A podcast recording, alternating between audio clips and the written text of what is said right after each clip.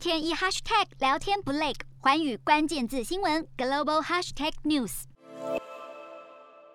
美国、加拿大、澳洲及英国宣布外交抵制北京冬奥之后，爱沙尼亚跟拉脱维亚两国的总统也在十二日表态不会出席北京冬奥。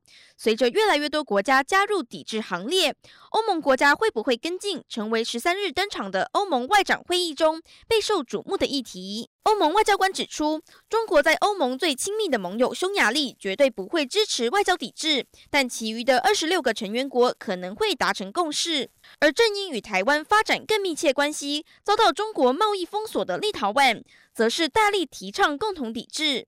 法国与德国强力主张欧盟国家应该达成共同立场。法国总统马克宏先前表示，对抵制一事不以为然，认为半吊子的抵制意义不大。真的要抵制，就应该连运动员都不参加。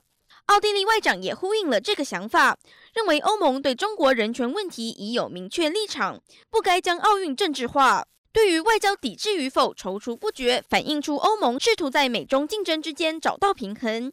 欧盟成员国领导人也将在十六日举行的二零二一年最后一场峰会中讨论这个议题。不过，欧盟成员国各怀心思，要达成共识恐怕没那么容易。